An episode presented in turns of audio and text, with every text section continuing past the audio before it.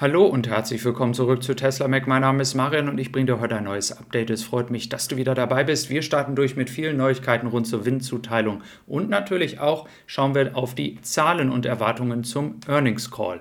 Und wenn du neu dabei bist, lass gerne ein Abo da oder wenn du noch nicht abonniert hast, kannst du dieses natürlich auch machen.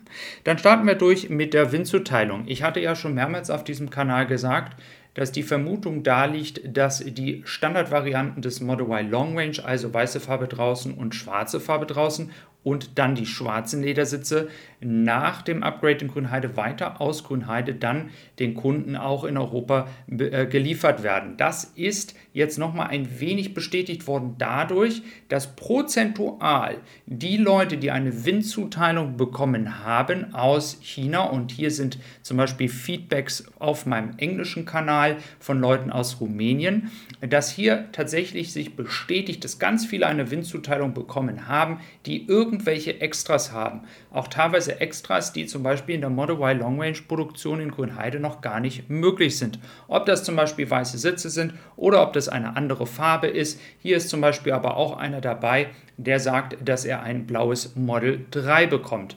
Wird also hier der Kunde bevorzugt, der eine teurere Farbe gekauft hat. Das ist noch nicht ganz klar.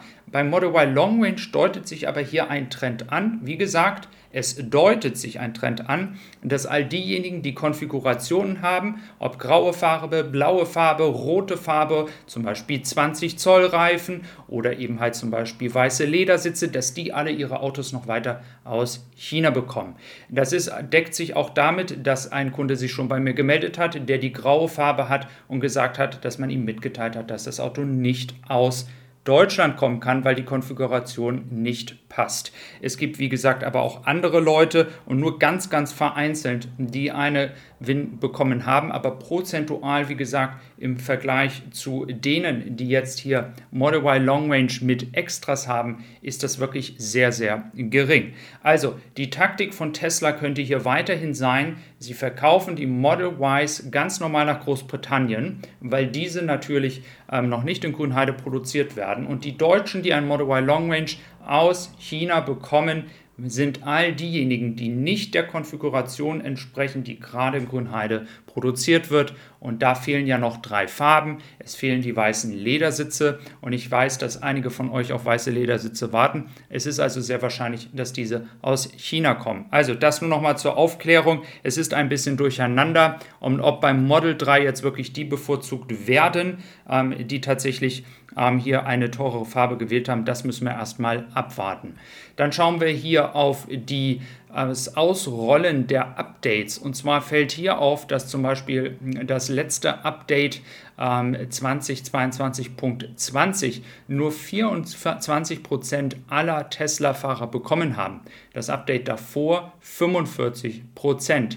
Es ist nicht ganz deutlich aus der Statistik zu erkennen, ob dieses tatsächlich das Ausrollen, also auch das aktive Downloaden ähm, dieses Updates ähm, bedeutet oder ob es einfach nur ähm, tatsächlich verschickt wurde an eine geringere Zahl. Aber wir können tatsächlich festhalten, dass es ja einige Unterschiede beim Software-Update gibt, wenn es ja auch um die amerikanischen Kunden geht und die FSD Beta im Vergleich zum Beispiel zu uns in Europa. Das könnte also auch daran liegen, dass deswegen die Updates an geringer Anzahl von Leuten geschickt werden. Ja, dann schauen wir noch auf die Gebrauchtwagen bzw. die Weiterverkäufe. Wir hatten das Thema ja gestern schon mal. Hier haben wir jetzt nochmal neue Zahlen. Die durchschnittlichen Tage, die es braucht, bis ein Model Y verkauft wird, bei einem durchschnittlichen Preis von 69.784 Dollar in den USA jetzt spezifisch beträgt knapp 25 Tage, gefolgt von Toyota, der aber natürlich im Durchschnittspreis weniger als die Hälfte kostet. Ford Mustang Mach-E tatsächlich auch sehr weit oben, ist in Amerika ein sehr beliebtes Auto inzwischen und dann geht es natürlich auf günstigere Randen wie zum Beispiel dem Toyota Prius. Grundsätzlich möchte ich hier aber einfach nur noch mal mit dieser Nachricht euch das Gefühl geben, dass wenn ihr erstmal einen Tesla habt, vor allem wenn es ein Model 3 sein wird, dann wird hier sicherlich der Preis demnächst nicht fallen und es wird auch kein Problem geben, dass ein Auto, solltet ihr es irgendwann weiterverkaufen wollen, das auch tatsächlich erfolgreich zu tun. Dann schauen wir noch auf die Finanzdaten bzw. auf den äh, Call, den es ja heute Abend geben wird. Dazu auch noch mal so ein bisschen der Unterschied dessen, was die Börse oder Wall Street erwartet und die sogenannten Experten über Tesla sagen. Und dann gibt es ja die Realität. Und der sogenannte EPS-Beat ist ja nun wirklich in den letzten vier Quartalen extrem gewesen. Ob es 42 Prozent waren oder 48 Prozent, selbst 7 Prozent ist schon sehr, sehr gut. Wir schauen hier nochmal auf einige Zahlen von Troy Teslike, der hier bei der Analyse und den vorausschauenden Zahlen, die er hier jetzt rechts eingetragen hat im zweiten Quartal, tatsächlich immer recht nah an der Realität lag. Er hat hier so eine Differenz von circa 2 bis 2,5 Prozent. Das geht also eigentlich noch. Dann schauen wir mal hier, er rechnet mit ca. 14 Milliarden, 14,5 Milliarden Umsatz. Ähm, dann gibt es natürlich noch die Credits, die aber entsprechend jetzt eigentlich schon fast nicht mehr bedeutsam sind. Die große Frage wird sein, was ist mit dem Bitcoin-Investment, da der Preis natürlich signifikant gesunken ist zu dem Einkaufspreis. Und dann haben wir natürlich auch noch das Leasing, ähm, welches ein wenig ähm, runtergehen wird in diesem Quartal. Und natürlich die Energieprodukte. Und da wird wahrscheinlich Tesla weiterhin kein Geld machen. Sie hatten es im letzten Jahr tatsächlich in den ersten zwei, äh, zweiten und dritten Quartal geschafft, in die Profitzone zu kommen mit dem ganzen Energiesektor. Aber hier gibt es, wie gesagt, weiterhin Herausforderungen. Die Skalierung fehlt immer noch. Ähm, wir bewegen uns immer noch in einem sehr niedrigen Sektor, wenn wir vom Volumen sprechen im Vergleich zum Autosektor.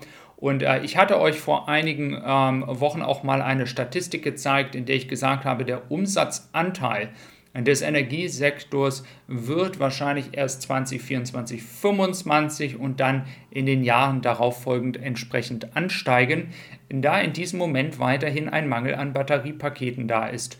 Und wir sehen das ja an Produkten zum Beispiel für den Semi oder den Cybertruck, dass diese eben halt erst produziert werden können, wenn genug Batterien da sind.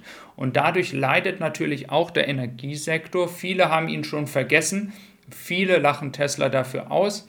Ähm, aber grundsätzlich darf man nicht unterschätzen, dass Tesla hier knapp eine Milliarde Umsatz damit macht. Dass sie damit noch nicht richtig profitabel sind, kann auch an den Herausforderungen beim Solardach liegen, welches natürlich sehr, sehr viel Arbeit ist und immer noch nicht so läuft, wie es laufen sollte. Das muss man dann auch mal ehrlich sagen. Es ist eben halt noch nicht das in der Skalierung, was Elon Musk hier versprochen hat. Ja, ich freue mich, dass du heute wieder dabei gewesen bist. Ähm, wenn du neu dabei bist, lass gerne ein Abo da. Und wenn du mich auf Spotify finden möchtest, kannst du dieses natürlich unter Tessie Supply auch. Da findest du diese Episode auch natürlich als Podcast. Ich freue mich. Bis dann und tschüss.